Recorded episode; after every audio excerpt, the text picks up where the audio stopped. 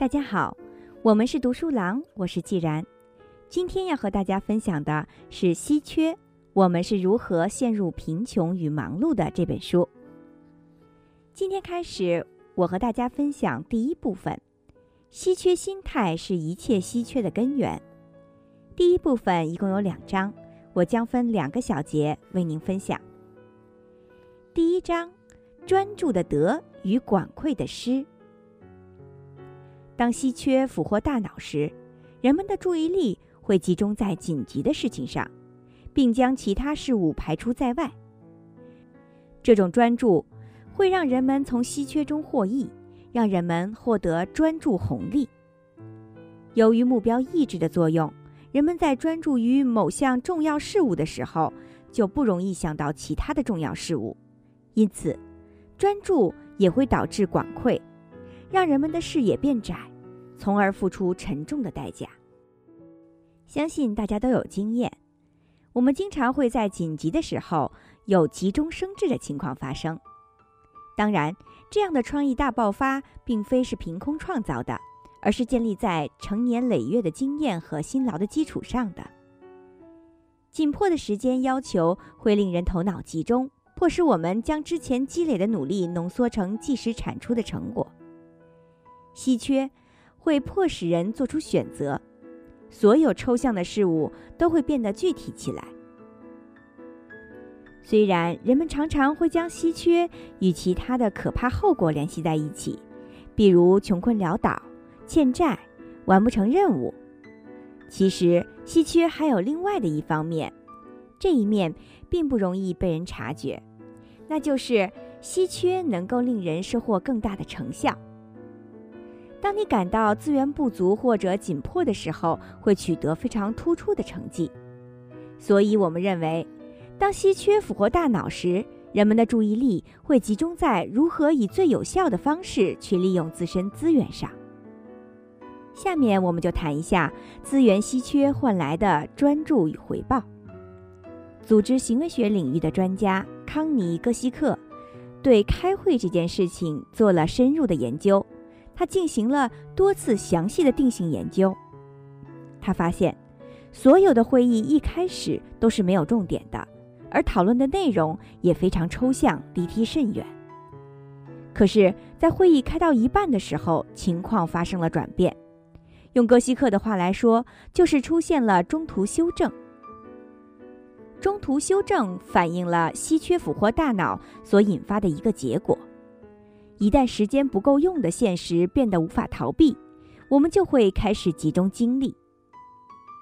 一般来说，会议的后半段总是会出现很多实质性的进展，这便是时间稀缺给我们带来的影响。这样的影响体现在各种各样的领域中。心理学家还做了一个实验，对设定截止日期的益处进行了研究。实验人员雇来了两组本科生来校对三篇文章，同时都要求他们在三周内完成任务。其中一组在三周内完成就可以，而另外一组在每周需要交一篇稿子。那么实验的结果如何呢？就像之前预想的情况一样，截止日期更为紧迫的一组更有成效。虽然这组学生需要去应付的截止日期更多。但持交的情况更少，找到的拼写错误却更多，因此赚到的钱自然也更多了。在另外一个实验中，营销人员给一批客户邮寄了一张写有截止日期的礼券，而另外一批客户邮寄了不会过期的礼券。虽然不会过期的礼券一直都有效，但是使用率却非常低。由此可见，如果没有时间稀缺的影响，礼券就不会吸引人们的注意力了。英国著名的记者马克思·黑斯廷斯曾经在一本关于丘吉尔的著作中写道：“英国人头脑最好用的时候，就是快要来不及的时候。每一个要在截止日期之前完成工作的人都会觉得自己像个英国人。截止日期是一种很有效的手段。之所以这么说，是因为产生了时间稀缺。”而它可以让人集中精力去做事。在第二次世界大战的饥饿研究中，饥饿感令实验对象对食物念念不忘。同样，截止日期的存在也令当下的工作在人们的大脑中挥之不去。所以，无论是有关工作还是娱乐，只要时间有限，我们会尽量将其利用的淋漓尽致。我们将这种现象称之为专注红利，也就是稀缺俘获大脑时所产生的积极成果。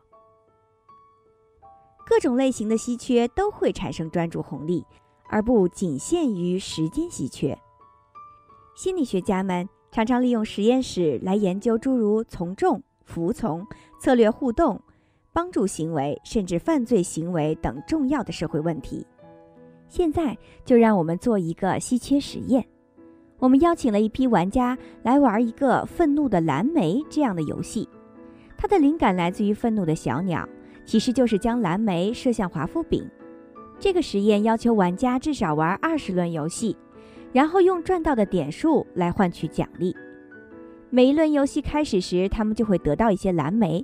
在这个游戏中，蓝莓决定了玩家的财富。拥有蓝莓越多，就意味着射击次数越多，也就意味着玩家能够获得更多的点数，以及换取更大的奖励。实验的下一步就是创造蓝莓的稀缺。两组实验对象，一组有较多的蓝莓，六颗，而另外一组只有较少的蓝莓，每轮三颗。虽然从结果上来看，拥有较多蓝莓的玩家获胜了，但是从另外一个角度上来看，拥有较少蓝莓的玩家表现得更好，投射更为精准。这种现象表明，拥有较少蓝莓的玩家得到了专注红利。从某种角度上来看，蓝莓稀缺产生了与截止日期引发的时间稀缺相似的效果。所以，无论真实世界中发生了什么，稀缺都能创造出专注红利。专注红利来源于我们提出的核心原理。稀缺俘获大脑。俘获这个词在这里很重要，因为它形象地描绘了事情发生是不可避免的，而且超越我们的控制范围。稀缺可以帮助我们做成一些凭借自己力量很难做到的事情。与此同时，我们又做了另外一种模拟。那么这些蓝莓富翁们。让他们像那些蓝莓穷光蛋一样，每轮只射三个草莓，剩下的留下来备用。这种策略可以使富翁们拥有比真正的穷光蛋们多一倍的游戏轮数，从而获得两倍的点数。而在实际操作中，蓝莓富翁们赚得的点数和两倍相差甚远。所以由此可以得出，佯装稀缺是很难做到的。之所以会产生专注红利，是因为稀缺会将自身的影响强加于我们，在纷繁的琐事中俘获我们的注意力。我们发现，稀缺的影响超越了意识控制的范畴，其发生速度以毫秒计。这就是为什么迫近截止日期会使我们如此义无反顾地避开干扰和诱惑的原因。稀缺会自动将这些因素推至一旁。实验数据表明，稀缺会在许多不同的时间单位中俘获我们的注意力。稀缺的牵引力始于最初的那几毫秒，然后逐渐积累，最后转化为表现在更长时间段之中的行为。这样看来，其反映的就是稀缺是如何通过潜意识和有意识的行为这两个方面来俘获人类的大脑的。用心理学家丹尼尔·卡尼曼的话来说，就是在思考的快与慢的两个节奏上，稀缺都会俘获大脑。专注具有积极的意义，稀缺会迫使我们专注在迫近的重要事情上，而管窥则是消极的。稀缺导致我们有了管窥之见，让我们忽略了其他可能很重要的事情。管窥指的就是专注于某一事物，就意味着我们会忽略其他事物。同时，管窥也叫做隧道视野。我们可以说稀缺令人专注，也可以说稀缺导致我们有了管窥之见，只能一门心思地专注于管理手头的稀缺。在这里，举了一个消防队员的案例。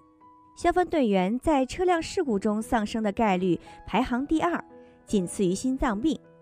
那是因为消防队员直面的是时间稀缺问题，他们不仅要迅速地跳上消防车赶赴火灾现场，而且还要在抵达现场之前做好诸多的准备工作。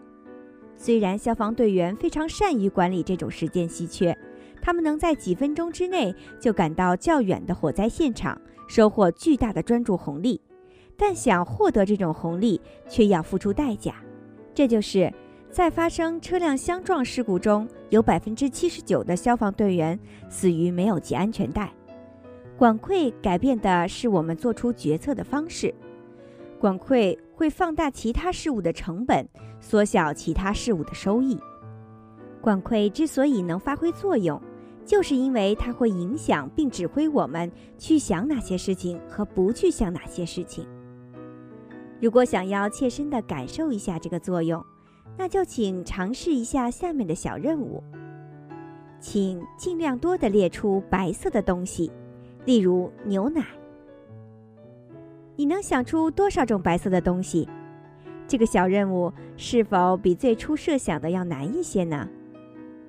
研究显示，有个方法可以帮你让这项任务变得简单，就是不给你牛奶这个例子。通过实验，我们了解到，有了这些引子的帮助，人们反而只能想到更少的相关事物。这种看似违背常理的结论，就是心理学家们常说的意志。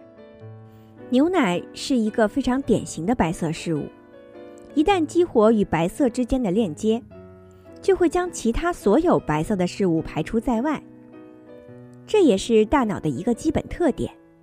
对一项事物的专注会抑制竞争意识，就比如，当你生某个人的气的时候，抑制作用会令你忽略他的好处；专注于他那些让你反感的地方，就会抑制你记忆中他积极的一面。目标意志是在管窥现象背后动作的机制，稀缺创造出了一个强大的目标，应对紧迫的需要。而这一目标会抑制其他的目标和想法。稀缺既能为人们带来收益，也就是专注红利，也能让人们付出代价，而抑制机制就是这两者出现的根源。抑制作用限制了分心的想法，使人能够专注于某项事物。我们专注、管窥、着手做事，忽视其他的事，都出于同样的原因。那些存在于管子视野之外的事物被抑制了。接下来是一个关于管窥对我们影响的实验。实验对象要通过记忆来判断几幅图片中某一幅的排列顺序。我们将实验对象一共分为四个小组，在猜测的过程中，猜测次数是有区别的，由此来制造出猜测稀缺。这样的游戏会进行两轮。最后综合两次的结果来进行评分。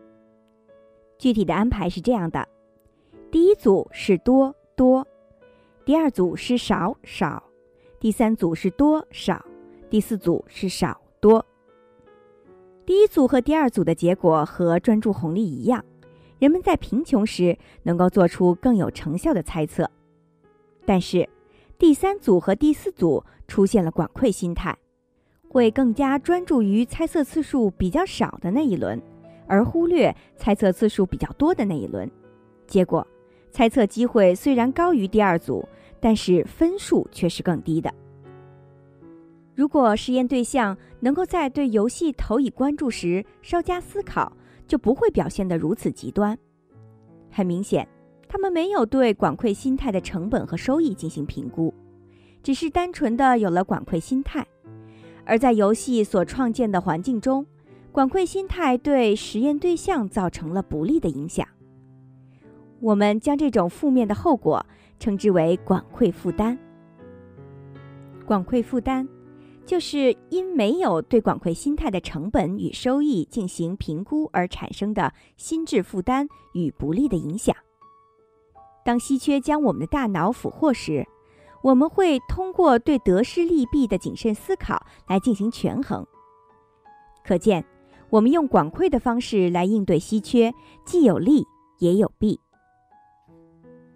上述提到的案例未免过于抽象，我们可以再举一个在日常工作中所能接触到的广馈负担的案例。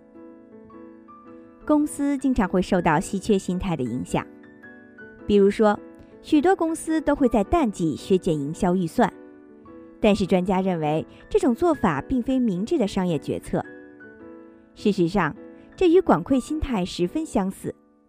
正如一个中小企业顾问所说的。一到经济衰退时，许多小的企业就会犯同样的错误，大刀阔斧地削减营销预算，有的甚至将其削减为零。但是恰恰相反，经济衰退期正是小企业需要进行营销的时刻，因为消费者永远都不会满足，总是想要改变他们的购买决策。你要将自己的品牌打出去，帮助消费者找到自己的产品和服务，才能在众多竞争对手中脱颖而出。因此，不能放弃营销。经济低迷时削减营销支出的决策究竟是否明智？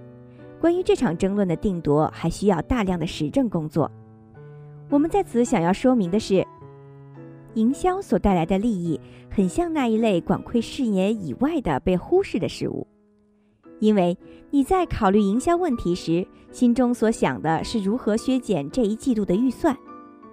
营销就像保险一样，在管子视野里面是成本，而其收益则被排除在视野之外了。本章一开始讲述了稀缺是如何俘获我们的注意力的，而现在我们了解到，这种原始机制通过融合会产生更大的影响力。稀缺会改变我们看待事物的眼光，让我们做出不同选择。这种现象会让我们变得更有成效，但同时也会让我们为此付出代价。这种专心致志会令我们忽略原本很重要的其他事物。今天就为大家分享到这里，感谢您收听《稀缺的第一章：专注的德与广阔的诗》。在下一小节中。我将为大家分享第二章，带宽负担会降低人的智商。精彩内容敬请关注。我是既然，我们是读书郎，谢谢收听，再见。